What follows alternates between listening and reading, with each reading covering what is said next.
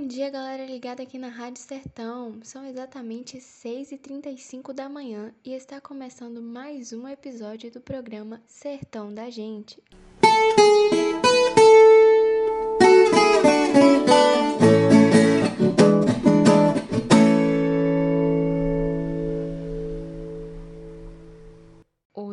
Nós trouxemos uma convidada especialíssima. Vamos bater um papo com a Gabriela, que fala com a gente de Cana Brava, Bahia. A Gabi é produtora rural e empresária. Ela vai nos contar sobre seu próprio negócio e sobre a aquisição de crédito oferecida pelas políticas públicas ao agronegócio. Bom dia, Gabriela! Então, conta pra gente um pouquinho da sua história. Como foi que tudo isso começou? Bom dia, Ana, e bom dia a todos. Bom, a minha história é parecida com a de muitos outros produtores rurais. Eu nasci numa família simples e cresci em uma fazenda, e desde pequena eu já ajudava os meus pais na lavoura.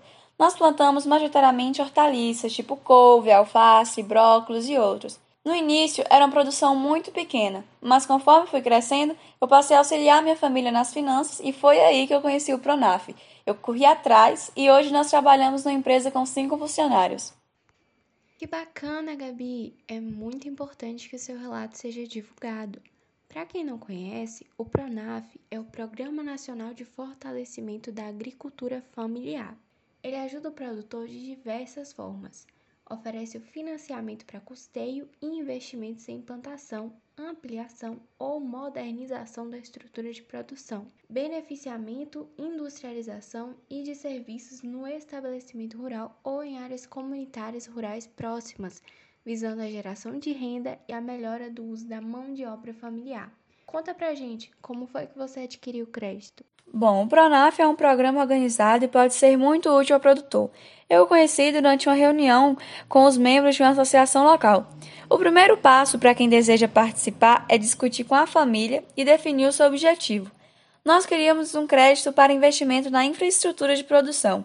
Uma vez que isso é esclarecido, a família deve procurar o sindicato rural ou a empresa de assistência técnica e extensão rural para a obtenção de declaração da aptidão ao Pronaf e elaborar o projeto técnico de financiamento. Se o agricultor estiver com CPF regularizado, é só aguardar pelo Plano Safra da Agricultura Familiar, divulgado entre os meses de junho e julho, e realizar o pedido.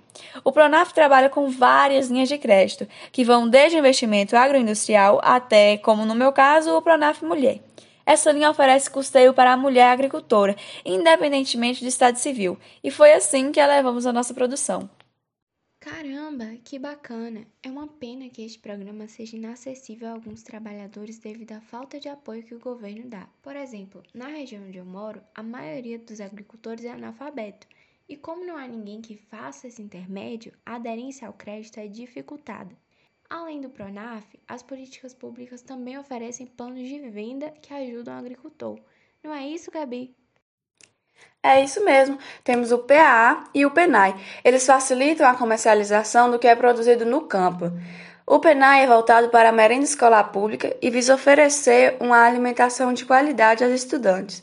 Já o PAA é um mecanismo facilitador da venda de produção ele funciona como um intermediário. O governo compra os alimentos e direciona aos locais necessitados.